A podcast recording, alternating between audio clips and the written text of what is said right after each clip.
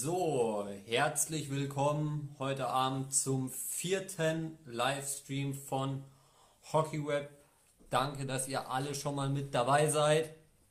Luca Luz ist auch schon mit dabei. Wunderbar.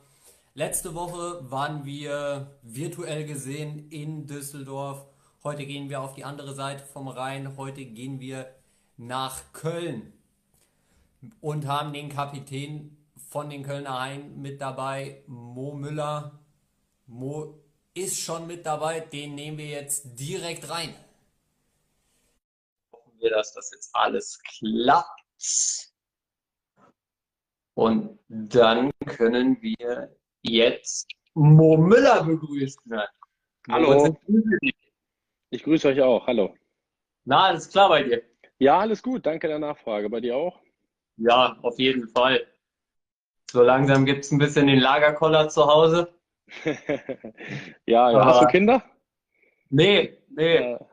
Ja, dann warte mal ab. Ja, ja also, besser. deine Vor- und Nachteile, ne? Ja, das ist richtig. Nee, es macht ja auch total viel Spaß, jetzt zu Hause zu sein und viel Zeit mit den Kindern zu verbringen, aber ist schon ungewohnt, ne? Von morgens bis abends ist schon ein ja. bisschen so Funktion eines Kindergärtners auch. ich habe eine Kindergärtnerin zu Hause. Ähm, meine Freundin ist Kindergärtnerin und die sagt jetzt tatsächlich auch, eigentlich ist es schön, mal kurz Ruhe zu haben, aber irgendwie vermisst man es dann auch wieder. Ja, ja so, so geht es uns eigentlich auch, nur andersrum. genau. Ja, Mo, ähm, schwierige Situation gerade in Deutschland.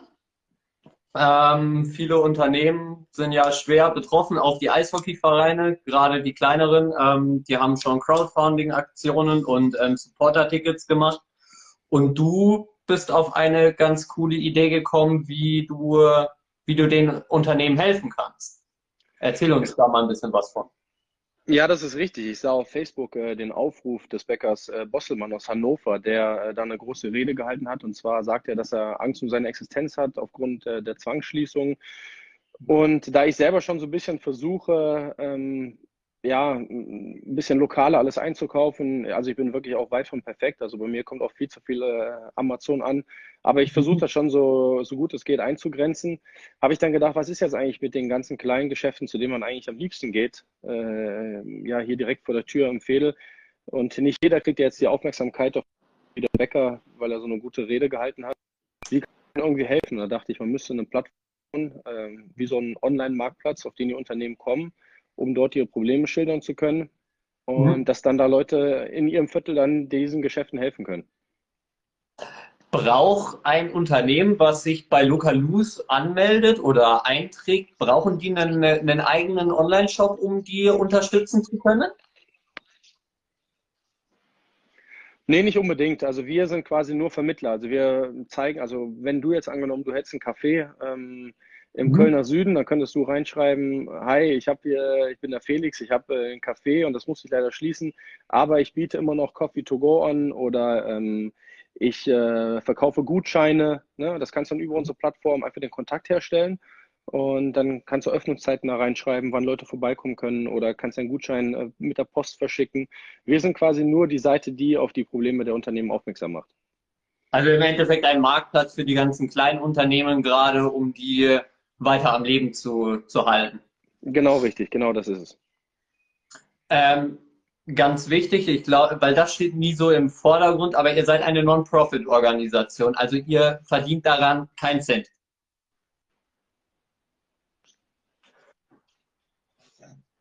Das musst du bitte nochmal wiederholen, da habe ich die Akustisch nicht verstanden. Ähm, das muss man ja, genau, also das habe ich jetzt noch mitbekommen. ich glaube, du hast gefragt, ob wir eine Non-Profit-Organisation Genau, Ihr seid eine Non-Profit? Ähm, ja, das ist richtig. Ihr verdient keinen Cent ja. daran.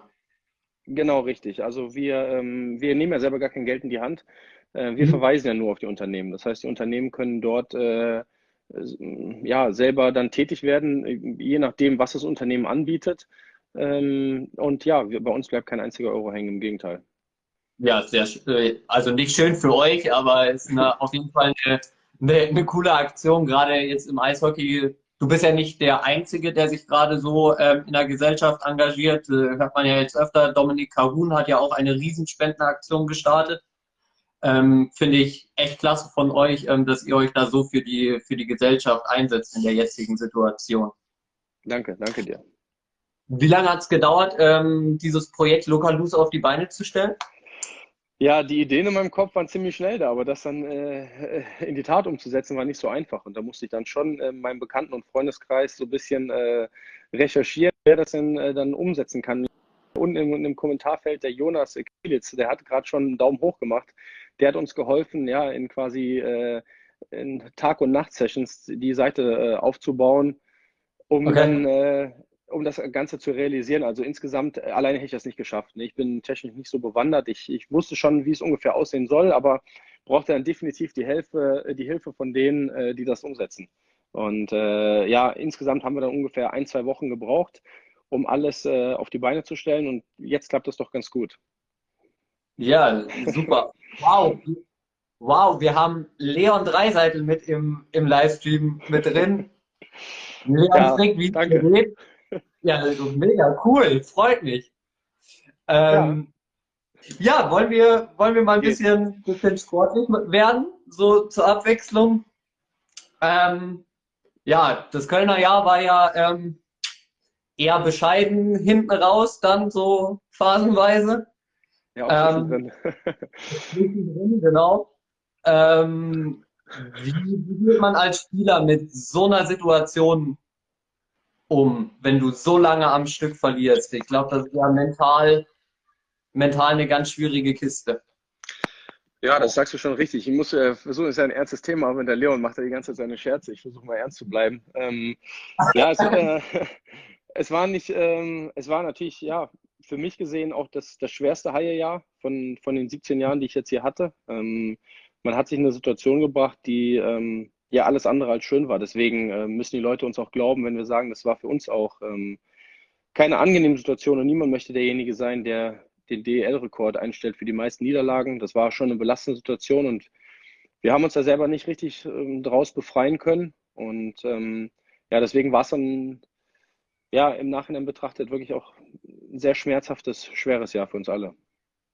Ja, das, äh, das glaube ich äh, sehr gerne. Aber du warst ja auch ähm, also man hat immer wieder gehört, gerade so aus Fankreisen, ihr würdet gegen den Trainer spielen, aber du bist ja auch einer der klaren Worte. Du hast ähm, in einem Spiel nach dem, äh, im Interview nach dem Spiel gesagt, ähm, dass wenn man so spielt, dass man es auch gar nicht erst verdient hat zu gewinnen. Ähm, ich glaube, äh, das spricht dann wirklich dafür, was das wirklich für eine schwere Situation war. Ja, es gab ja auch Spiele, da hätten wir, hm, es war ja nicht so, dass wir jedes der 17 Spiele wirklich katastrophal gespielt haben. Es gab ja auch zwischendurch Spiele, die, die ganz gut waren, die wir auch hätten gewinnen können. Und die wurden dann eben nicht gewinn, gewonnen. Und so haben wir es nie geschafft, dieses erste Erfolgserlebnis wieder zurückzuholen. Und dann kommst du irgendwann wirklich in Teufelsküche und ähm, dann wird einfach alles hinterfragt. Ne? Deine eigene Leistung, das Selbstvertrauen der kompletten Mannschaft ist flöten gegangen. Ähm, und äh, der Druck ist dann auch nicht unbedingt ganz klein in Köln. Ich meine, damit muss man auch umgehen können, das ist ganz klar. Die, das soll auch keine Ausrede sein. Ähm, aber es ist äh, schon wirklich eine, eine verzwickte Situation gewesen und ja, wir konnten uns dann erst mit einem Impuls von außen dann aus dieser Situation befreien. Ja, ähm, da kommen wir gleich noch drauf zu sprechen. Ähm, viele sagen ja, sie trennen ihr, ihren Job vom Privatleben. Einige Eishockeyspieler probieren das mit Sicherheit auch, aber geht das in so einer Situation, wenn du weißt, du stellst jetzt gerade die Negativserie ein, nimmt man sowas dann auch mit ins Privatleben? Äh, Jetzt haben wir wieder ein wenig. Ja, auf jeden Fall. Also ähm, gerade jetzt, ich, ich gehe jetzt mal nur von meiner Situation aus. Ich bin eigentlich schon mein ganzes Leben bei den Haien und bin sehr verwachsen hier äh, mit, mit, mit Club, Fans und äh, mit der ganzen Organisation. Und da kriege ich mit Sicherheit in Zeiten, wo es gut läuft, äh, mal ab und zu ein bisschen zu viel Lob ab. Und in Zeiten jetzt wie letzte Saison, dann kriege ich natürlich auch, äh, ja, ich sage mal auf gut Deutsch, ein bisschen was in die Fresse. und das ist natürlich dann, äh, ja, das nimmt man natürlich mit nach Hause. Das war ein, ja, wie eben schon angedeutet, war es auf jeden Fall das schwerste Haie-Jahr und das, das lässt man nicht in der Halle. Das nimmt man mit nach Hause. Das ist äh, sehr belastend. Ähm, jetzt bist du ein Spieler, der ähm, seit 2003 in der DEL spielt. Ähm, ihr habt aber auch ähm, viele junge Spieler. Gehst du dann da so ein bisschen als gutes Vorbild voran und baust die, die Jungen, die jetzt gerade ähm, Newcomer sind und mit reinkommen, so wie Colin Ubekile, ähm, äh, nimmt man die so ein bisschen an der Hand und äh, probiert die da emotional aufzubauen? Doch, in dieser Rolle sehe ich mich schon. Ja, ich glaube, das mache ich auch. Ähm, am Ende können die Frage wahrscheinlich äh, nur die Jungs äh, beantworten, aber ähm, der Colin sitzt neben mir in der Kabine und ähm, wir, quatschen sehr viel und Colin ist ein hochtalentierter Junge. Wir haben wirklich einige sehr gute junge Spieler hier in Köln und für die möchte ich mich natürlich einsetzen und denen auch helfen, ähm, ja immer besser zu werden, dass die irgendwann mal das deutsche Eishockey äh, mittragen, ja, auch auf Nationalmannschaftsniveau. Ja, ähm, aber es gab jetzt dann auch ähm, nach der Saison positive Nachrichten aus Köln. Ihr habt den äh, höchsten Zuschauerschnitt in ganz Deutschland und den dritthöchsten äh, in Europa. Ist das in so einer schwierigen Phase eher so ein, so ein Trumpf, den man noch im Ärmel hat, oder kann, das, äh, kann da die Stimmung dann auch mal ganz schnell kippen? ja, natürlich kann auch die Stimmung mal ganz schnell kippen. Ich meine, äh, ich, ich sage das nicht, weil es eine Ausrede sein soll, aber Köln kann im Erfolg ist äh, Köln wahrscheinlich äh, ja, doppelt so gut äh, wie jeder andere Standort. Um, Im Misserfolg ist Köln noch doppelt so schwer wie jeder andere Standort. Ähm, aber das sind Situationen, mit denen muss man lernen umzugehen. Ähm, das soll, wie gesagt, keine Ausrede sein. Aber natürlich, äh, erstmal freuen wir uns über diesen Zuschauerschnitt, den wir letztes Jahr erreicht haben. Das spricht ja auch dafür, dass die Haie insgesamt als Verein auf einem sehr guten Weg sind. Ich glaube, ähm, was den Verein insgesamt betrifft, haben wir wirklich gute Arbeit gemacht. Jetzt in der jüngsten Vergangenheit, wir konnten das leider nur sportlich nicht bestätigen und hoffen natürlich, dass wir ähm, ja die Vorschusslorbeeren äh, aus diesem Jahr von den Fans nächstes Jahr dann äh, spätestens zurückzahlen können. Ja, ähm, jetzt habt ihr mit äh, Uwe Krupp einen sehr, sehr, sehr erfolgreichen äh, Trainer bekommen. Geht da, wenn wenn so eine Type in die Kabine kommt oder ins Meeting kommt, geht da nochmal so ein positiver Ruck durch die Mannschaft, äh, so dieses, okay, jetzt geht was?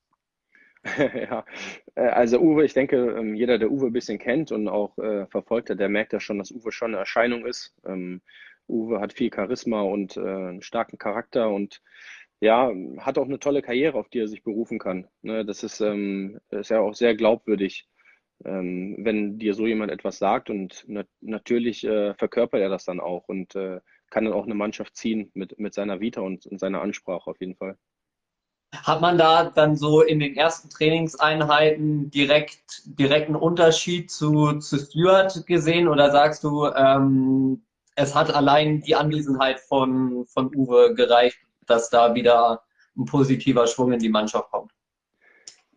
Ähm, das ist jetzt eine schwierige Frage. Ähm, nicht schwierig, weil ich ihn nicht beantworten kann, sondern natürlich äh, mhm. macht Uwe einiges anders im Training als, äh, als Mike Stewart. Aber jetzt haben wir ja gar nicht so oft trainiert, bevor wir das erste Spiel hatten und trotzdem hat es sofort geklappt. Ähm, ich würde eher sagen, dass wir in einer sehr verzwickten Situation waren und durch einen Impuls von außen ist ja immer erstmal, ne, dass so dann äh, frischer Wind kommt in die Kabine, neues Gesicht, neue Ansprache das hat natürlich alles auf, aufgebrochen, auch ähm, diese ganzen Probleme, die, die wir hatten und das fehlende Selbstvertrauen. Man hat so quasi wie so ein Neuanfang für jedermann in der Kabine. Und das war, denke ich, in der Situation, wo wirklich äh, alle miteinander oder mit sich selber vor allem gehadert haben, wichtig, jetzt nochmal zu, ja, sich selber sozusagen, jetzt habe ich nochmal die Chance, ähm, ja, das, was ich vorher nicht so gut gemacht habe, jetzt nochmal frisch zeigen zu können. Aber ähm, natürlich ist der Uwe ein ganz toller Trainer, das hat er in allen Stationen gezeigt, bei denen er war und ähm, ja, das werden wir auch nächstes Jahr wieder sehen. Wie groß war der Stein, der da ähm, von den, äh, vom Herzen fällt, als dann da die deutlich, der deutliche Sieg im ersten Spiel von Uwe Krupp kam? Ja, auf der einen Seite war natürlich der, der Stein, der runtergefallen ist, sehr groß, weil man auf keinen Fall diesen Rekord einstellen wollte. Ähm, aber auf der anderen Seite war es auch gleichzeitig unangenehm. Ich lese hier gerade unten den Kommentar, man konnte zusehen, wie ab dem 2-0 äh, das äh, gegen Wolfsburg das Selbstvertrauen zurückkam.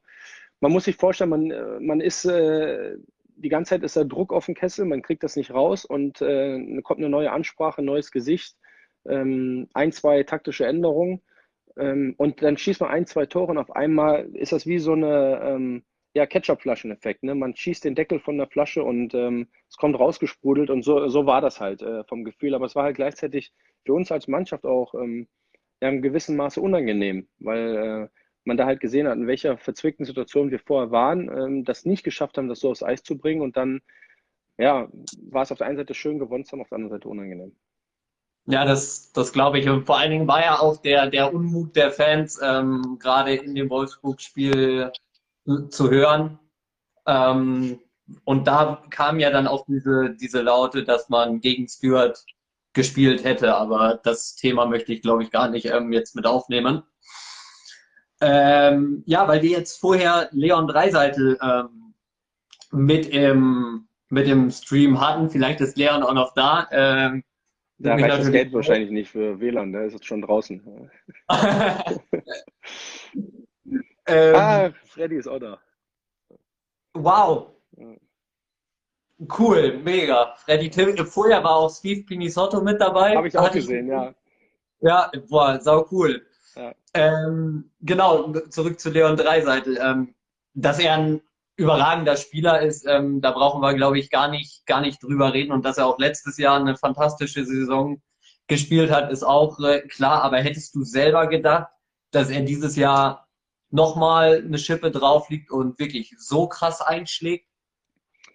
Ja, also wir wussten ja alle, dass Leon gut ist. Ähm, aber was er dieses Jahr gemacht hat, das war dann nochmal, also ähm, klar, er war schon der beste Deutsche, dann war er irgendwann auch schon irgendwie so der beste Deutsche aller Zeiten und jetzt ist er aber in einem Kreis von Spielern, wo er jetzt ja zweifelsohne zu den Besten der Welt gehört. Also das ist äh, natürlich dann auch, das ging so schnell gefühlt auch. Ne? Ist ja nicht nur dieses Jahr, der war die letzten Jahre, alle Jahre schon so stark. Und dieses Jahr hat er dem Ganzen nochmal die Krone aufgesetzt. Also ähm, ja, am, am, Ende ist es so, ähm, wenn dann einer wirklich zu den besten Spielern der Welt äh, wird, dann muss man wirklich sagen, ja, ich, ich wusste, dass du gut bist, aber dass du so krass bist, äh, Respekt. Auf jeden, auf jeden, Fall, vor allen Dingen, es ist ein super Aushängeschild für deutschen Eishockey.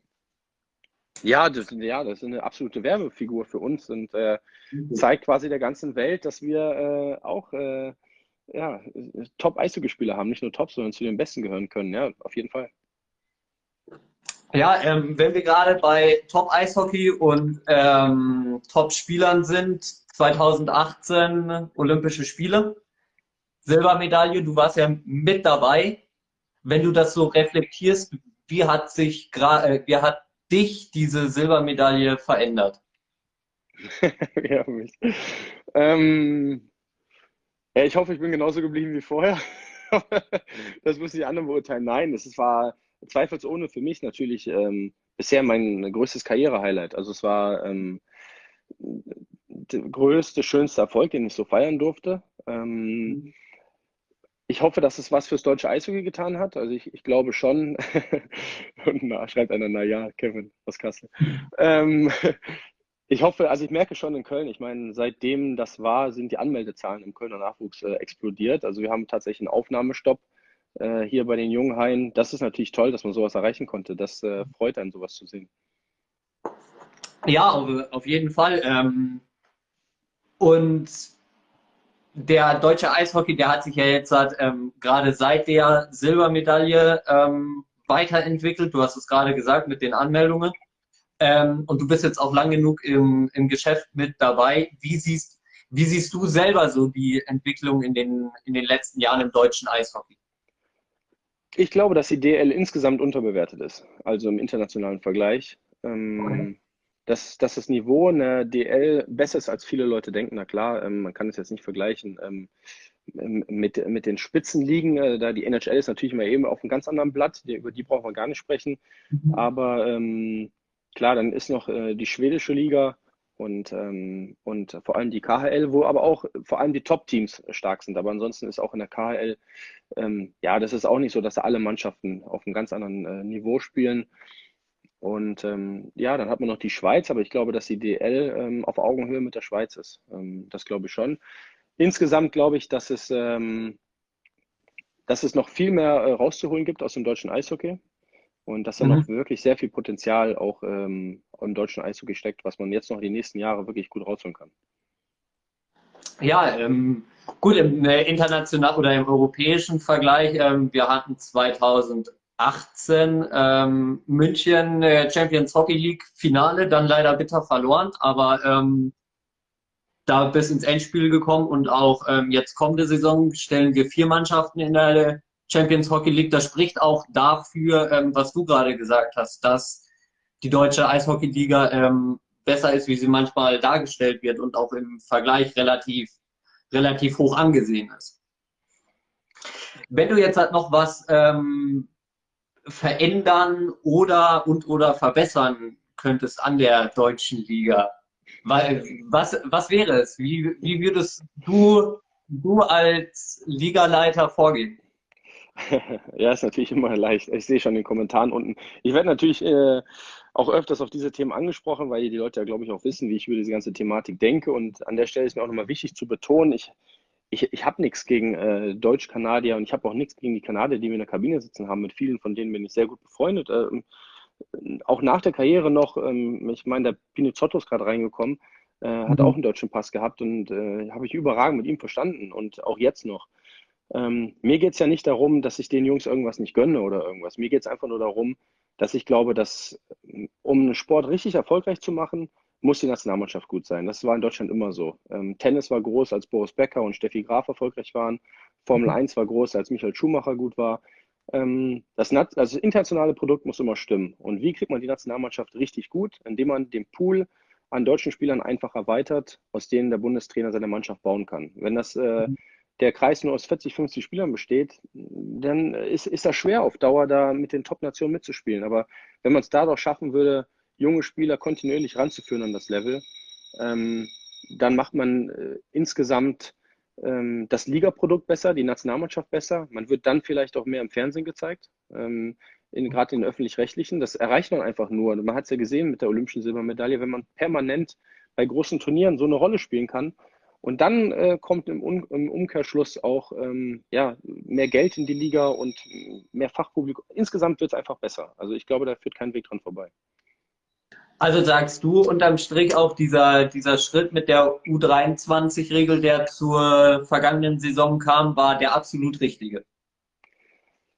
Ähm, ja, das ist natürlich immer, ich möchte jetzt hier keinen Riesenfass wieder aufmachen. Ich, äh, ich, äh, ich finde die U23-Regel, ich, ich, ich finde, es war, man wollte das Richtige, aber ich, okay. ich, weiß nicht, ob das so, so, wirklich geklappt hat, weil was die U23-Regel macht, ist, ähm, sie bringt jede Saison wieder junge Spieler in die Liga, aber muss sich auch fragen, wer muss dafür aus der Liga rausgehen für diese Jungs? Und das sind halt die Deutschen, die dann Ü23 sind, also der 24-, 25-jährige Deutsche, der dann ja. in seinem Verein keinen Vertrag mehr bekommt und vielleicht in die zweite Liga wechseln muss oder sonst wohin.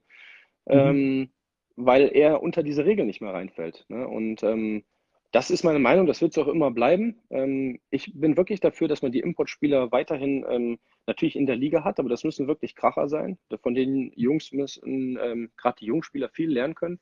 So war das auch bei mir. Ich habe in den Anfängen viel von den Jungs gelernt und ich erinnere mich, als ich in die Liga gekommen bin, waren es 13 Ausländer. Und damals wurde mhm. gesagt, wir können auf keinen Fall mit den Ausländern runtergehen, das Niveau wird nachlassen. Und äh, der Gegenteil ist der Fall. Also ähm, es sind ja nicht die äh, Ausländer, die Top-Ausländer, die wegfallen, sondern ähm, eher in der breiten Masse, welche die dann äh, ihren, ihren Platz abgeben müssten. Ähm, falls ich da jetzt wieder ein Fass aufmache, ich denke nicht. Ähm, ich denke, man weiß, wie ich darüber denke. Marcel Müller schreibt, wer ist dein Vorbild? Ja, du nicht. Nein, Spaß. Ist, äh, ist Vorbild, doch, auf jeden Fall. ähm, ja, jetzt hat er mich komplett aus dem Konzept gebracht. Ist, also das ist einfach mal, ich bin dafür, dass man das einfach äh, da auf Qualität setzt und immer weiter ähm, junge Spieler in die Liga mit reinbringt. Hier kam vorher eine Frage ähm, von einem Kollegen von HockeyWeb, was man vielleicht aus anderen Sportarten in Deutschland, sei es Basketball oder Handball, ähm, der Fußball jetzt mal einigermaßen ausgeklammert, ähm, ob man da sich irgendwelche Sachen abschauen kann, was man besser machen könnte. Da muss ich ehrlich sagen, da bin ich nicht genug bewandert in den anderen Sportarten, ähm, ja. um das beurteilen zu können. Ähm, ich kenne mich auf jeden Fall gut in der Liga hier aus, in der wir hier unterwegs sind und auch im deutschen Eishockey. Ähm, das Thema habe ich doch schon ein paar Mal, da habe ich doch schon ein paar Mal drüber nachgedacht. Aber ich könnte jetzt nicht genau sagen, wie das äh, in den anderen Ligen gehandhabt wird. Wir haben ja noch immer so ein bisschen äh, Vorsprung vor, vor Basketball und Handball, gerade was Zuschauerzahlen äh, angeht. Äh, wir haben wirklich tolle Hallen, äh, tolle Fankulturen über die Liga verteilt. Und ähm, ich denke, dass wir insgesamt ein sehr gutes Produkt haben. Das aber auf jeden Fall, ähm, da, dass man das noch verbessern kann. Gut, in der Luft nach oben, Luft nach oben ist, denke ich mal, immer und überall.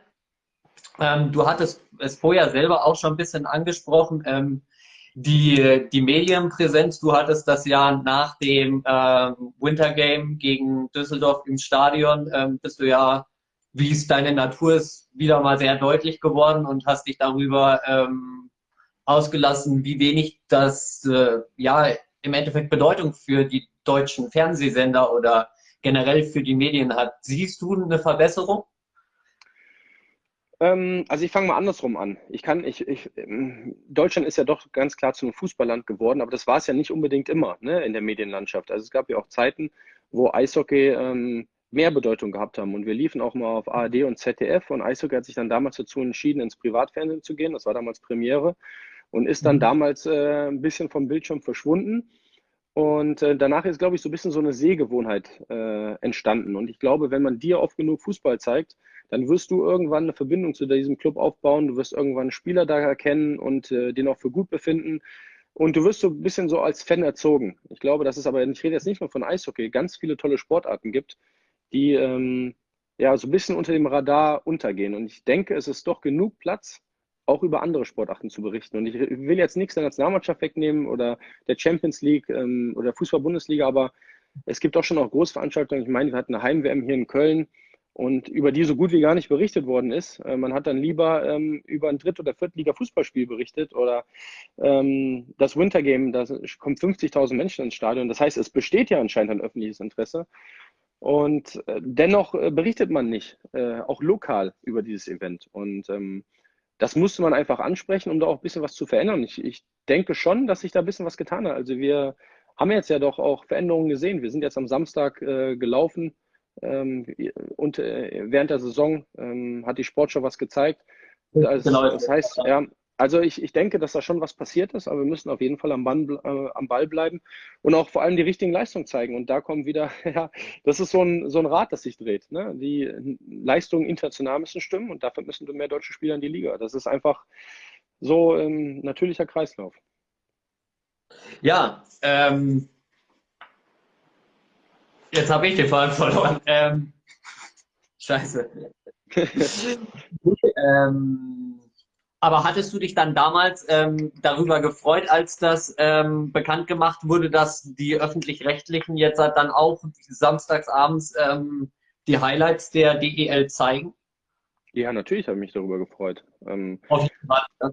Ja, klar, das war ja so auch ein bisschen das, was ich wollte. Ich wollte ja nicht kritisieren, einfach nur um zu kritisieren, sondern eigentlich, weil ich was verändern möchte und für diese Sportart auch Werbung machen möchte. Wir haben wirklich ein tolles Produkt und viele Leute wissen gar nicht, wie toll Eishockey ist bis sie mal im Stadion waren und dann sagen, boah, das ist ja total super und ähm, es war so der Klassiker, wenn man kennenlernt und man die fragen einen, was machst du beruflich? Dann sagt man, ja, ich bin Eishockeyspieler, dann stellen die sich so einen zahnlosen äh, ja, Holzfäller vor, der keine drei Sätze gerade aussprechen kann. Und Eishockey ist ja viel mehr als das. Ne? Die, ähm, das ist ja wirklich ein schneller Sport, wo andauernd was passiert, spannend, äh, mit fairen Fans, was man auch nochmal hervorheben muss. Wir haben ja wirklich keine Gewalt äh, auf den Zuschauerrängen das kann man nicht hoch genug bewerten, dass, dass das so ist. Und ähm, deswegen muss man einfach weiter Werbung für diesen Sport machen, dass wir einfach regelmäßig äh, in den richtigen Plattformen gezeigt werden. Wobei jetzt hier gerade, ich habe jetzt so mit unten reingeschielt, kam gerade ähm, auf äh, Bezug zur Sportschau, ähm, dass da die Berichterstattung wohl ähm, ja eher, eher suboptimal gelaufen ist, dass das äh, immer noch nicht das Gelbe vom, vom Ei war. Aber da muss man, glaube ich, auch die Kollegen ein bisschen in Schutz nehmen und denen da vielleicht noch ein halbes Jahr geben und dann wird das, glaube ich, da auch dann besser. Ja, ach, ich denke, wir sollen auch froh sein, dass sie das gemacht haben und ähm, ja. die werden jetzt auch mit Sicherheit, äh, wenn die das öfter sehen, ein bisschen dazulernen. Man kann es nicht erwarten, dass sie es von Tag 1 perfekt machen. Ich freue mich einfach, dass es läuft und hoffe, dass es weiterläuft. Richtig, da, also da kann ich dir nur beipflichten. Ja, wir hätten dann äh, für dich noch zwei Spiele vorbereitet. Okay. Möchtest du mit ähm, entweder oder beginnen oder ähm, mit den offenen Fragen? Ja, machen wir mal offene Fragen. Fangen wir damit an. Du darfst dir einen Spieler traden. Wer und warum? Also egal welcher Liga? Egal. Egal. Ist komplett, ist komplett egal. Ja gut, das ist ja einfach. Ne? Dann nehme ich natürlich einen Leon, einen Kölsche Jungen, hole ich zurück zu den Hain. Äh, der muss ein bisschen, auf ein bisschen Geld verzichten. Aber den nehme ich mir natürlich. Aber du hattest mal gesagt, ähm, ich glaube, es war ein Sportschau-Interview damals, du würdest auch in deinem letzten Karriere ja auf dein Gehalt verzichten, wenn der Leon, ähm, wenn der Leon nochmal nach Köln kommt. Ja, das würde ich auch machen. Ja, ich, ich da schreibt er. Ich wusste, dass er noch da ist. Ähm, ja, da würde ich machen, ja klar. Also ich meine, ich wünsche Leo natürlich, dass es so weiterläuft bei ihm und äh, dann werden wir natürlich eine Zeit lang erstmal nicht sehen bei den Haien, aber können wir schon vorstellen, dass er äh, zum Ende seiner Karriere dann doch nochmal für die Haie die Schlittschuhe schnürt und äh, dann bin ich dann Betreuer und schleife vielleicht seine Schlittschuhe. Dann bin ich ein bisschen zu alt, um dann noch zu spielen. Ähm, wer war in der DEL dein härtester Gegner? Du bist ja auch einer, der auf dem Eis dann mal für, für klare Verhältnisse schafft.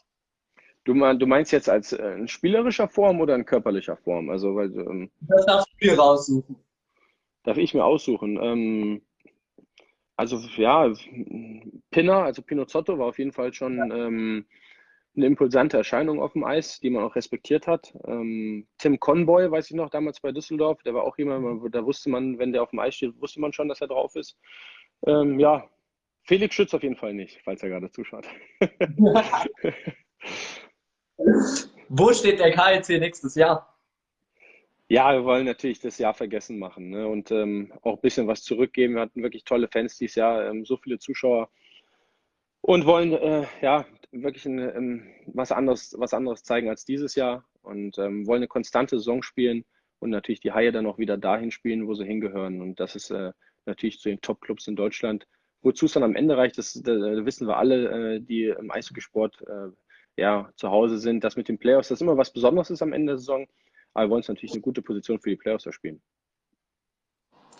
Welcher Spieler in der DEL wird deiner Meinung nach komplett unterschätzt?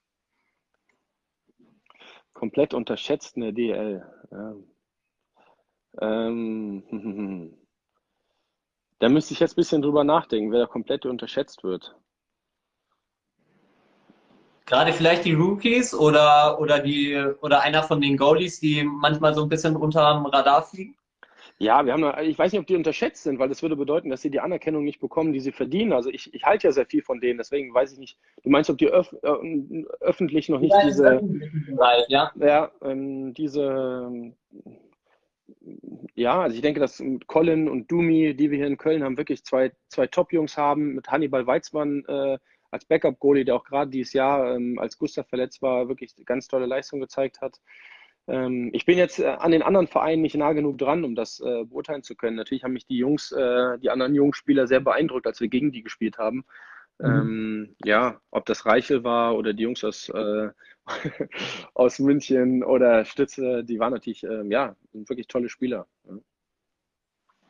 Du darfst nochmal einen Moment deiner Karriere nochmal komplett erleben. Welcher und warum? Ja, das fällt mir sofort ein. Es war Sommer, wir haben uns auf eine WM vorbereitet und waren nur zu zweit auf dem Eis, also Leon und ich. Und wir haben die Tore ähm, jeweils ins Drittel gestellt, haben eins gegen eins gespielt. Und äh, den Moment würde ich gerne nochmal über äh, erleben, weil äh, Leon, ich weiß nicht, ob, ob er es reinschreiben will, aber es war ein Erfolgserlebnis für mich, das kann ich verraten. Und, äh, Hast du schön ans Band gespielt, oder? Ja, eiskalt, ja, ja mit der Rückhand, weiß ich noch, durch die Beine war, glaube ich, auch. Und dann, äh, ja. das war wahrscheinlich so der schönste Moment, den würde ich gerne nochmal erleben. Vor allem jetzt ähm, im Nachhinein, wo Leon ähm, MVP-Händler ist und dann kannst du dich hinstellen und sagen, genau, und den habe ich, den habe ich mal kurz komplett nass gemacht. Ja, locker war das, ne? Ganz ja. Hm? Ähm, machen wir gleich weiter, bevor wir zu den Fanfragen kommen. Ähm, starten wir noch das kleine Entweder-Oder. Ja. Nudeln oder Klopapier? Bitte? Nudeln oder Klopapier? Nudeln. Corona oder Kölsch? Kölsch. Kochen oder bestellen? Bestellen. Außer meine Frau kocht. Aber wenn ich selber koche, dann lieber bestellen. Kannst du nicht kochen oder nicht so gut? Nicht so gut, wie ich bestellen kann, auf jeden Fall. ähm, lieber Derby-Sieg oder nochmal auf dem Rosenmontagszug mitfahren? Na, Derby-Sieg. Das eine hatte ich ja schon. Das andere hattest du schon. ähm, ewiges Karriereende oder Wechsel zur DEG? Ja, da möchte ich dann doch lieber jetzt aufhören wahrscheinlich. Obwohl ich nicht die DEG habe, aber. ja, lieber, die, lieber die Schuhe an Nagel hängen und nie wieder spielen. Ja, dann wird jetzt keinen Sinn machen, finde ich, am Ende, ne? das dann nochmal gut zu machen. Ja. Zach oder Krupp?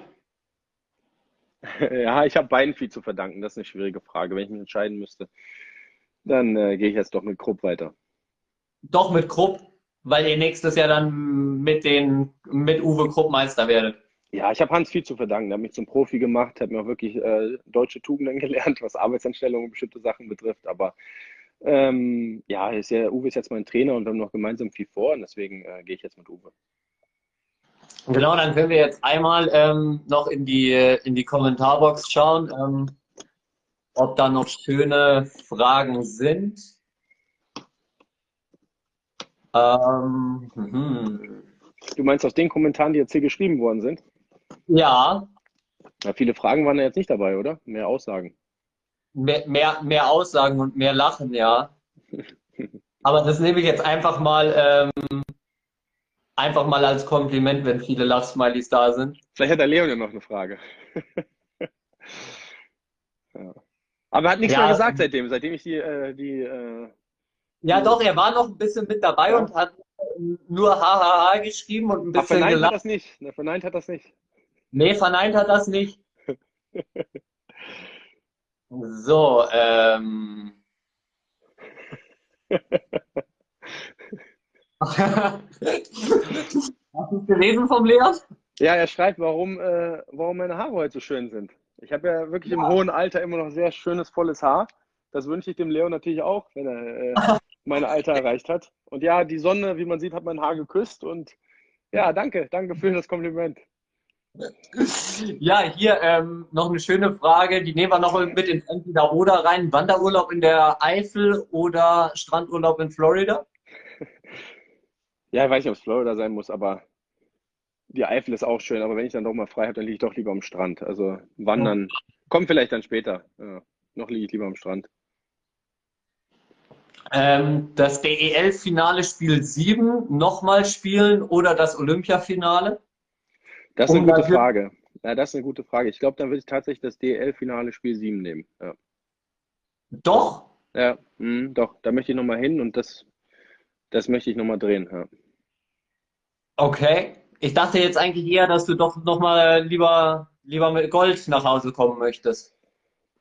Ja, es ist, ähm, ja, das ist, wie gesagt, also da möchte ich natürlich in beide, am liebsten äh, zu beiden Orten nochmal hin. Aber wenn ich mich entscheiden müsste, dann würde ich doch ähm, äh, das DL-Finale äh, Spiel 7 nehmen. Okay. Ja, jetzt kommen hier einige, ähm, einige Fragen. Hier eine Frage, ähm, macht es Sinn, erst mit 16 Jahren Eishockey anfangen zu spielen? Es macht immer Sinn, äh, mit Eishockey anzufangen. Mein Vater war 40, als er angefangen hat. Muss ja nicht jeder ähm, wie Leon werden und die NHL kaputt schießen. Man kann ja auch ähm, einfach eine tolle Truppe finden, äh, mit der man Spaß am Sport hat. Eishockey ist ein toller Sport ähm, deswegen kann ich das jedem nur empfehlen. Sehe seh ich genauso. Es ist egal, wie, wie alt man ist, wenn man einigermaßen ein bisschen gerade auslaufen kann und Schlittschuh laufen kann, glaube ich, ist es nie zu spät dafür. Ja, das sehe ich auch so. Ähm, genau, hier nochmal Winter Game. Ihr seid ja nächstes Jahr wieder dran mit dem Winter Game. Ähm, was hast du so ein Gefühl, wenn du an die letzten beiden Winterstadionspiele denkst? Gemischte Gefühle. Ähm, war natürlich eine tolle Veranstaltung, aber ähm, ja, einmal in Verlängerung verloren und einmal in Düsseldorf. Da habe ich uns eigentlich als die bessere Mannschaft gesehen und trotzdem verloren. Das war natürlich ähm, nicht so toll. Deswegen alle guten Dinge sind drei und hoffen wir, dass es so stattfindet dieses Jahr, wie wir uns das vorstellen, dass wir ja, uns den Winter Game Sieg dieses Jahr holen können. Genau, hier kommen jetzt viele Fragen noch zu Luca Luz an alle, die jetzt ähm, noch mit dabei sind. Ähm, wir stellen das Interview im Nachhinein in unsere Story, da könnt ihr euch nochmal alles über Luca Luz anhören. Dann brauchen wir das jetzt ähm, nicht nochmal ein zweites Mal thematisieren. Ähm, genau, dann schauen wir. Genau, das persönliche Ziel ist natürlich nächstes Jahr die Meisterschaft. Das hatten wir vorher ja auch schon. Ähm, genau, ähm, soweit. Ähm, ja, das ist äh, eine Frage, die interessiert mich. Wie siehst du das ähm, mit dem sportlichen Auf- und Abstieg nächstes Jahr? Also ich, ähm, ich verfolge das ja in Schweden, wie das da ist. Und ähm, mhm. da ist es teilweise, der Abstiegskampf ist da teilweise spannender als die Meisterschaft und äh, hat auch höhere Zuschauerzahlen im Fernsehen als äh, die Meisterschaft. Ich glaube, man kreiert da nochmal ein besonderes Maß an Spannung und ich glaube, dass es für den deutschen Sportzuschauer auch das ganze Ligaprodukt insgesamt glaubwürdiger macht, wenn es einen Auf- und mhm. Abstieg mhm. gibt. Ich glaube, für viele ist es nach wie vor in Deutschland nicht so ganz verständlich, warum keiner absteigt, warum keiner aufsteigt und ähm, warum wir überhaupt Playoffs spielen. Man muss natürlich dazu sagen, dass die Sportart schon so ein bisschen ähm, ja, amerikanisch angehaucht ist. Äh, dort ist das normal, dort ist die Liga geschlossen und es äh, gibt in allen Sportarten Playoffs. Und wir haben halt natürlich die besondere Situation in Deutschland, ähm, dass es nicht so einfach ist, in die DL aufzusteigen. Viele Vereine können sich das vielleicht gar nicht leisten, ähm, das, das äh, zu überleben. Deswegen muss man das im Einzelfall betrachten. Ich denke, ähm, wenn es genug Vereine gibt in der zweiten Liga, die aufsteigen können, ähm, dann bin ich natürlich für Auf- und Abstieg. Gut, aber ich glaube momentan, die jetzige Prognose sind, glaube ich, zwei oder drei Vereine, die dann tatsächlich den Sprung von der DEL 2 in die DEL finanziell schaffen könnten. Ähm, da bin ich aber total bei dir, dass, ähm, da, dass es da mehr geben muss, ähm, die dann wirklich nach oben kommen können. Wie, ja. wie denkst du, ähm, wird das gerade so mit Mannschaften Iserlohn, Krefeld, Schwenningen? Äh, Schwenningen macht ja jetzt gerade auch den kompletten Umbruch. Ähm, meinst du, dass es da dann vielleicht nächstes Jahr sogar ähm, Überraschungen Richtung Playoffs geben könnte, dadurch, dass die sich jetzt aufrüsten und um den Ligaerhalt kämpfen? Also es ist ja, kann ja nur gut sein für die Liga, ne? muss ich sagen, wenn, ja. äh, wenn die Mannschaften ähm, meine Hoffnung ist natürlich, ähm, wie kann man denn langfristig dafür sorgen, dass man, äh, ich, ich würde ja anders an das Ganze herangehen, ich würde vielleicht eher von unten herauf aufbauen. Ähm, äh, mir über einen äh, gesunden, starken Nachwuchs, mir immer wieder so ein Pool an neuen Spielern besorgen, aus, dem, aus dem ich schöpfen kann, ähm, mhm. um mich dann langfristig, weil natürlich, man kann jetzt, ich rede jetzt eher von den vermeintlich kleineren Mannschaften, ähm, mhm. jedes Jahr immer wieder versuchen, eine gute Mannschaft aufzubauen, aber irgendwann wird vielleicht doch das Jahr kommen, äh, wo es dann nicht so klappt. Und äh, Schwenning hat ja dies Jahr schon versucht, ähm, eigentlich das Jahr so ein bisschen vorzubereiten mit einem etwas äh, verstärkten Kader. Und man hat ja gesehen, mhm. dass es nicht so ganz hingehauen hat dieses Jahr. Ähm, deswegen würde ich mir wünschen, dass äh, gerade diese Mannschaften auch weiterhin auf ihren eigenen Nachwuchs setzen, um langfristig ähm, ähm, wettbewerbsfähig zu bleiben in dieser Liga. Ja, das sehe, sehe, ich, sehe ich quasi eigentlich genauso wie du. Ähm, und ich möchte an der, Stelle vielleicht noch, an der Stelle vielleicht noch sagen, muss ja keiner denken, dass ich mir irgendwie wünsche, dass Iserlohn oder so absteigt. Ne? Das äh, ist ja, die Leute denken seit dem Interview, dass ich ja irgendwas persönlich gegen Iserlohn hätte. Das ist, dem ist ja gar nicht so. Ähm, Im Gegenteil, mein liebstes, mein liebstes Auswärtsspiel ist in Iserlohn. Ich finde, das ist noch so eine richtig tolle alte Eishalle. Äh, man kommt aufs Eis, man wird schon so laut ausgepfiffen wie fast sonst nirgends. Ähm, das ist einfach ja, eine klasse Atmosphäre und ähm, ich würde mir natürlich wünschen, dass die, äh, dass sie in der Liga erhalten bleiben. Das, ähm, ja, deswegen muss keiner denken, dass, dass ich da irgendwie mir jetzt dem Abstieg wünsche oder so. Nein, und vor allen Dingen, ich glaube auch, da ist man ähm, nicht, nur, nicht nur Spieler der Haie, sondern auch generell Mensch und man wünscht niemandem wirklich so einen, so einen sportlichen Abstieg. Vor allen Dingen ist es ja auch in so einer Sportart wie im Eishockey so, dass wenn du da wirklich den Weg in die in die untere Klasse gehst, dass das dann auch mal finanziell relativ, relativ eng werden könnte, alles in allem. Ja, auf jeden Fall. Also es gibt ein paar Clubs, die dürfen eigentlich nicht absteigen. Ne? Wenn äh, mit den Hallen, die da dranhängen und dem ganzen Apparat, dem Kostenapparat. Deswegen ist es kein einfaches Thema. Ähm, Und es ist auch immer leicht, von der, von der Seitenlinie da reinzurufen und Vorschläge zu machen. Das ist immer ein Unterschied, wenn man dann selber in der Verantwortung ist und die Entscheidung treffen muss. Ne? Ja, auf jeden Fall. Jetzt nehmen wir noch eine Frage mit rein, die habe ich, glaube ich, in fast jedem Livestream bisher gestellt. Ähm, du darfst dich in eine Mannschaft traden. Wohin und warum? Ja gut, das ist, da bin ich jetzt vielleicht der falsche Ansprechpartner für. Ne? Das, ähm, ich bin 33 jetzt. Ähm, ich äh, möchte mich eigentlich nirgendwo mehr hintraden. Ich fühle mich in Köln wohl, ich bin hier zu Hause und ähm, ja, möchte mich nirgendwo mehr hintraden. Ja, ähm, die nächste Nummer unterm Dach wird auf jeden Fall die 91. Ja, ja, ja das wäre, also ich fände das, ich fänd das echt klasse, wenn, wenn du das Hallendach kommst. Ja, das ist, ähm, ich spiele jetzt erstmal weiter Eishockey. Ne? Das ist, äh, kann ja nicht äh, das Trikot nehmen und selber unter die Decke ziehen. Äh, das sollen andere Leute entscheiden. Und ähm, ich, ich spiele jetzt erstmal weiter Eishockey, solange ich Spaß habe und solange ähm, das alles klappt mit der Leistung und dann wird man weitersehen. Ne? Gut, du bleibst uns ja, du bleibst im deutschen Eishockey ja erstmal bis 22 noch erhalten. Bis dahin läuft dein Vertrag. Genau. Und dann ähm, hoffen wir, dass es da vielleicht sogar noch eine Verlängerung gibt. Ja, das schauen wir dann mal. Super, Moritz. Ähm, ich bedanke mich für das mega coole Interview. Mhm, danke auch. Vielen Dank. Ja, ich wünsche dir, alle, die äh, zugeschaut haben. Ich hoffe, ihr hattet einigermaßen Spaß und war doch zwischenzeitlich doch mal ganz lustig. Ja, vielen, vielen Dank, Mo. Ähm, ich wünsche dir noch viel Erfolg mit Luca Luz. Wir hören uns auf jeden Fall nochmal. Ja, alles klar. Und ähm, ich wünsche dir einen schönen Abend. Ja, danke, den wünsche ich euch auch. Bleibt gesund. Ja, bleibt gesund. Bis bald. Ciao. Bis bald, Mo. Ciao. So. Genau, das war's dann leider schon wieder von uns. Ähm, wir sind schon zugange für den nächsten Livestream. Ähm, da geben wir euch im Laufe der nächsten Tage noch Bescheid. Ich wünsche euch dann jetzt schöne Osterfeiertage. Bleibt gesund und wir hören uns. Bis dann. Servus, ciao.